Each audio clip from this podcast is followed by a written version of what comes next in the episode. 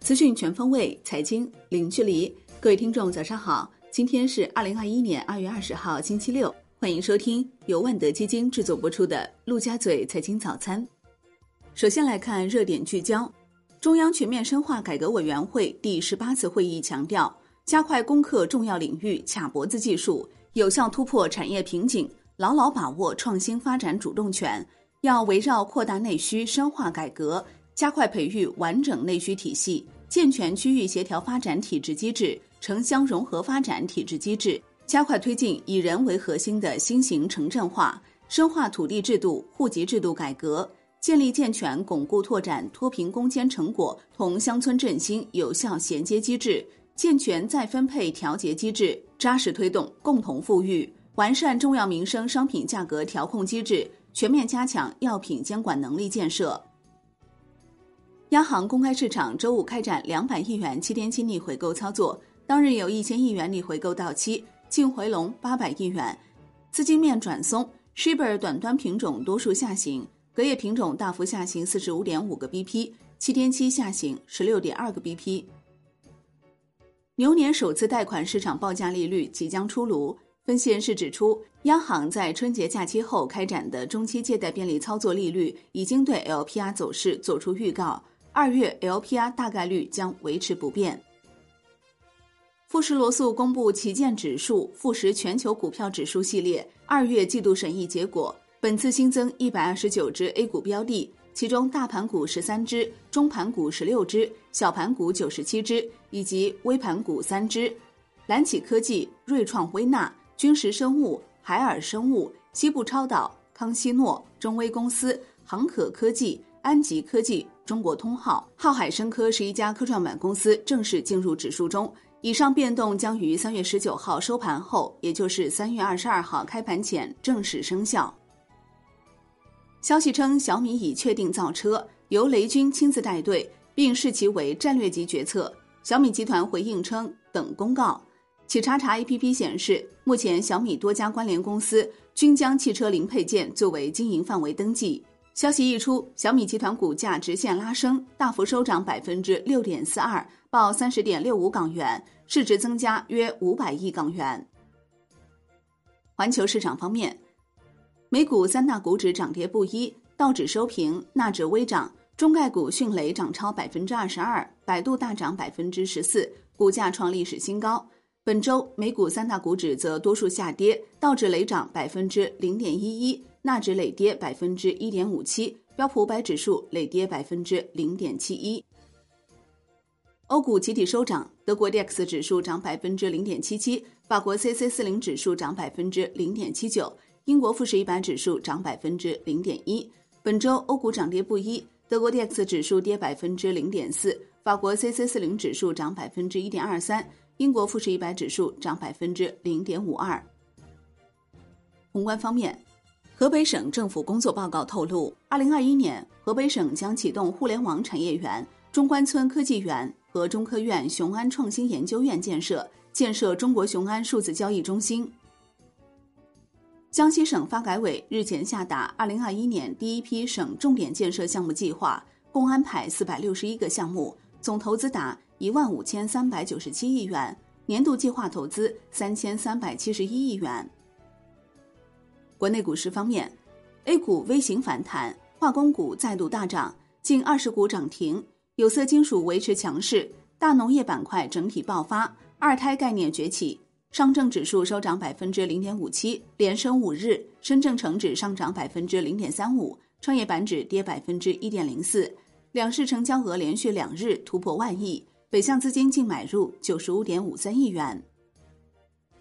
恒指收涨百分之零点一六。电讯、原材料、消费品板块涨幅居前，恒生科技指数跌百分之零点二九，南向资金净买入港股三十六点七九亿港元。中国台湾加权指数收跌百分之零点五一。证监会通报二零二零年审计与评估机构检查处理情况，在机构管理方面。普遍存在内部管控不完善等通病，拟对八家次审计机构及二十八人次注册会计师、六家次评估机构及二十七人次资产评估师、六名违法买卖股票的职业人员采取出具警示函行政监管措施，并记入诚信档案。同时，对部分涉嫌违法违规的问题线索移交稽查处理。证监会将持续加强资本市场会计监管，促进审计与评估机构全面提升职业能力，构建良性职业生态。金融方面，二月二十四号起，市场上首批科创 ETF 连接基金。公银瑞信科创 ETF 连接基金将正式发行。根据公告，公银科创 ETF 连接基金将以不低于基金资产净值百分之九十比例投资于公银科创 ETF，间接投资于科创五零指数，以实现对科创板整体走势紧密跟踪。这意味着，没有股票账户场外投资者也可以便利、低成本的方式投资科创板。楼市方面，深圳楼市调控再出新补丁。夫妻离婚并将房产分割登记给无购房资格一方名下的，另一方三年内不得在深圳市购买商品房；三年内再婚或复婚的也适用规定。其准备通过离婚分割给无资质一方房产的婚票，即使再婚，三年内不能再买房。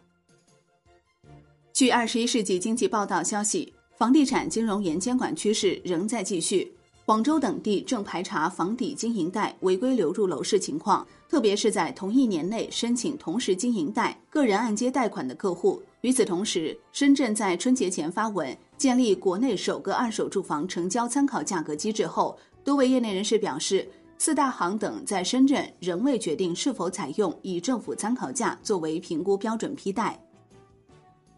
产业方面，工信部支持创建北京、天津滨海新区。杭州、广州、成都国家人工智能创新应用先导区为上海浦东新区、深圳、济南青岛三个先导区后，工信部发布的第二批先导区名单。至此，全国人工智能创新应用先导区已增至八个。工信部自然资源部下达二零二一年第一批稀土开采冶炼分离总量控制指标，明确二零二一年第一批稀土开采冶炼分离总量控制指标分别为。八万四千吨和八万一千吨。海外方面，七国集团发布声明，将继续支持各经济体保护就业，支持强劲、可持续、平衡和具有包容性的经济复苏，将探索所有可用工具，包括全面和透明的实施暂停偿债倡议和共同框架，希望在二零五零年之前实现绿色转型和清洁能源转型。减少碳排放，创造良好的就业机会，实现净零碳排放。国际股市方面，美国众议院金融服务委员会举行线上听证会，就游戏驿站股票价格逼空上涨一事进行讨论。备受瞩目的带头大哥吉尔在证词中表示，自己只是个人投资者，并没有操纵市场，没有为谋取私利而怂恿散户进行抬高股价的逼空买入。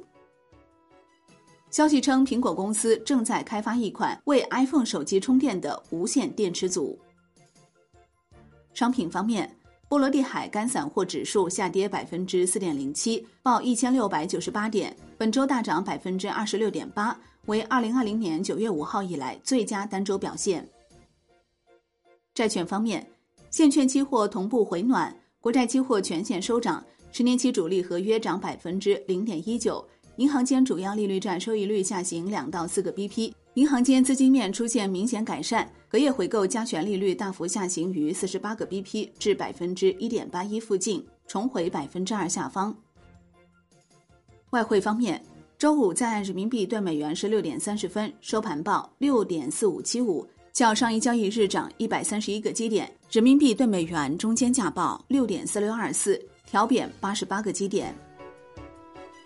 好的，以上就是今天陆家嘴财经早餐的精华内容，感谢您的收听，也欢迎您关注转发哦。我是林欢，我们下期再见喽。